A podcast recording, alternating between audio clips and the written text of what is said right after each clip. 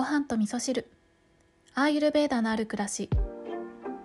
こんにちは。えっ、とね今日は美容室に行ってきましたね。で最近はねもうショートカットがとってもお気に入りで今日も形を整えてもらったりあとは色をねほんのりピンク色にしてもらうっていうことをしてきましたね。でいつも通りとってもあの楽しくお話をさせていただいたんですけどあのね昨日ぐらいにふと気がついたことがあって私は、えーと、金曜日にね、えー、台湾旅行に行くので最近ね準備してるよってお話をしたんですけどあのー、まあ洋服とかねそういう、えー、行く場所とかねそういった準備はだいたいできてきたんですけどえー、ふとね気がつきました。あそういえば私英語大丈夫かってことに 気がつきまして。あの基本的に現地に行ったらもうあの2号さんがね英語が得意なので、えー、何もこう心配せずに全部2号任せで行こうって思ってたんですけどあの空港のね入国とか出国出国？そう向こうからの出国とかはね完全に1人じゃないですか。ね。だからあれ私大丈夫かなってちょっとね思い始めてでさっきポッドキャストで英会話系のねあのポッドキャスト検索して検索したらありましたね。あの入国の時とかねそういう時に何をこう話すかみたいなのがあったのでそれを聞いて耳を鳴らしておこうかなって思ったんですけどちょろっと聞いただけでああもう嫌だって思っちゃったのでちょっとこれは後でね2号さんが帰ってきたら会議だなって思ってるんですよね。私が空港であたふたしないためにどうするかっていう作戦を考えたいと思います。はい。で、昨日ね、あのね、あのなんだっけ、雲の話ね、えー、天王山の狐さんがえー、送ってくださったパイロットさんと気象予報士さんのコラムの中でね雲のお話ありましたよね。で、えー、そのお話をポッドキャスト聞いてくれた2号さんから嬉しいご報告が、えー、どうやら窓側の席らしいということがね分かりました。とっても楽しみです。はい。で、えー、今日はね、まあ、こんな感じでずっとダラダラと雑談しようかなって思ってるんですけれどもそう今日そう美容室に行って帰りに、えー、成城石井にね立ち寄って、え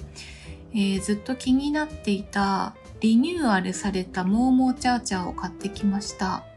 あの私の会社のスタッフの子がね一人モーモーチャーチャー大使がいるんですけれども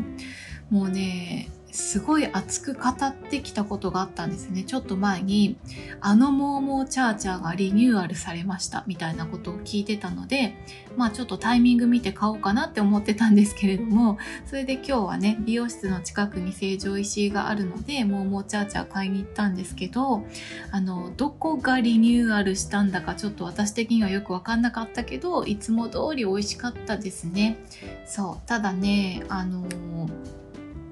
前よりももっと美味しく感じられるようになったっていうのがその私がねアーユルベーダのある暮らしを始めてから、えー、食品添加物とかねそういうのを、まあ、結構神経質に気にしてるんですよ。今でも。今も。はい、だけどなんか、まあ、神経質に気にしてはいるんだけれどもうんまあ何て言うんですかね鈍感になろうと思えばなれるみたいな自分も取り戻してきたっていうところがあったので、えー、単純に美味しく食べるっていうことができたんですよね。まあそれでもね一応ね今モーモーチャーチャーのラベルが手元にあるんですけどねえっ、とね一応見るんですよ何が入ってるか。えっ、とね芋餅と紅はるかに入りモーモーチャーチャーっていうね商品名なんですけど原材料名は牛乳砂糖さつまいもココナッツピューレ生クリームさつまいもペースト紅芋ペーストガルバンゾー卵黄寒天上新粉ごまゼラチン食塩、えー、加工でんぷんトレハロース乳化剤酵素香料重曹って最後の方はちょっとねもううやむやにしたくなるような感じなんですけどねあのこの中でね私が一番これは怪しいぞって思ったのがガルバンゾウだったんですけどでも私が知らなかっただけでねこれはひよこ豆でしたね、うん、怪しいものではありませんでした、まあ、こんな感じでねちょっとねちょっとした人工的な添加物とかも入ってたりするんですけどそれをこう分かっていながら食べるっていうことができるようになったんですよね。うん、あの前までだったら見なかったことにしようとかねうん、入ってるんだったら買うのやめようとかねそういう感じで過ごしていたんですけどまあ毎日食べるわけじゃないからね他のとこで、えー、デトックスすればいいやぐらいな気持ちに、え、なったんですよね。はい、で今日はね何の話をしたかったかっていうと最近私アーユルベーダのある暮らしをしてるんかなってことを自分でねちょっと疑問に思うところがあるんですけど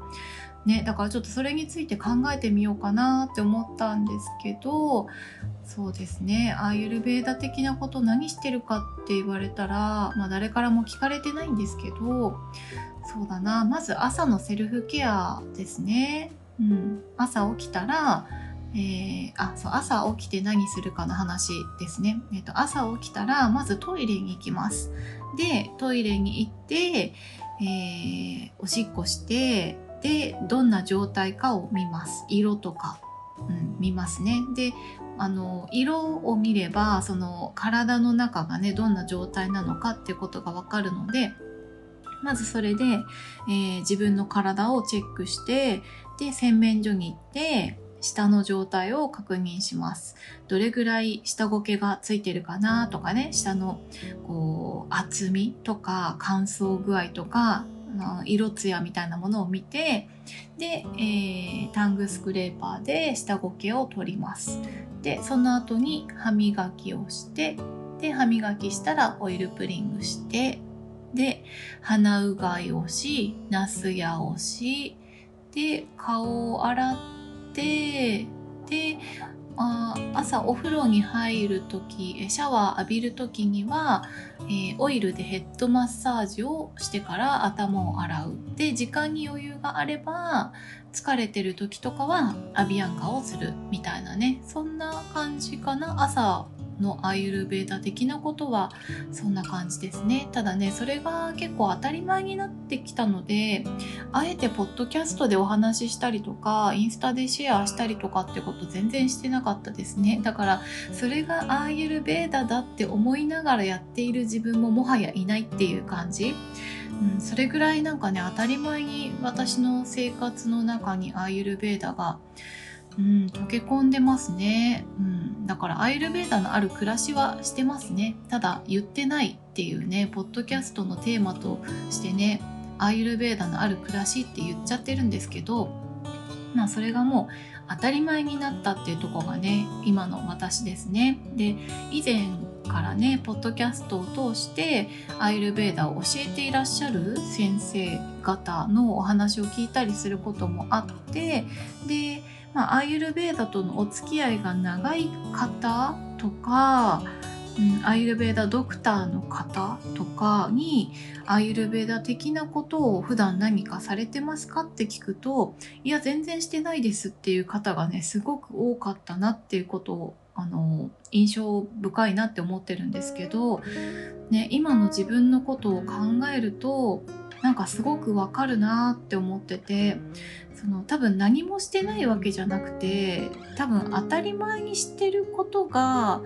まあ考えてみればアイルベーダ的だよねみたいなねそういう感じなんだと思いますね、うん、だからアイルベーダって本当にね難しいことじゃなくって普段の暮らしの中に溶け込んでいくようなねあの私はこう自然が豊かな、えー、ところで暮らしているわけじゃなくて本当に都心のど真ん中でマンション暮らしで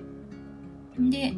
まあね、なんかこのアーユルベーダの自然なイメージとはかけ離れたところにいたとしてもそれでもアーユルベーダの恩恵を恩恵を受けながら、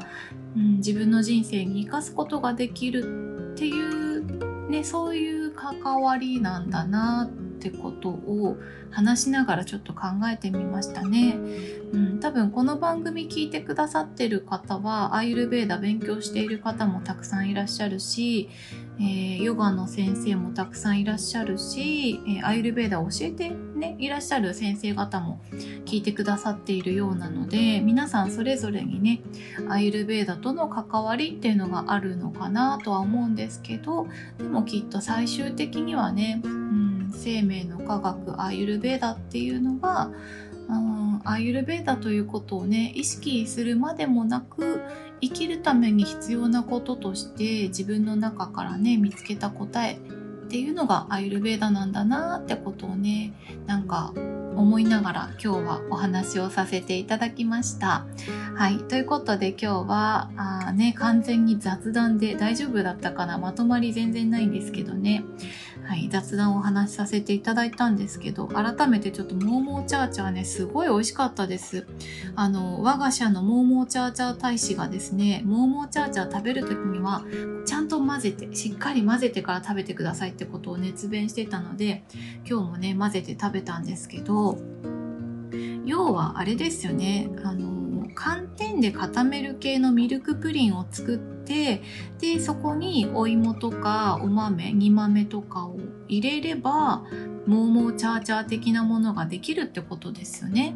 だけどねこれが1人分をね1個だけ作るっていうのがねめんどくさいんですよね。だからねついつい買いたいなって思うんですけど家族がいたらね家族分のモーモーチャーチャーだったら作りたいなって思いますね。だからそういうところもありますよね。自炊から離れちゃうとかね食べ物を丁寧に作る気力がなくなっちゃうっていうのは作ってあげたい人がいなかったりとかするまあ自分のためにに作ってあげてもいいんですけどでもね1個だけ作るのはちょっとなーってとこがあるからねやっぱりその人との関わり方っていうのもねその食べ物との向き合い方っていうのに深く関わっていたりとかしますよね。うん、はい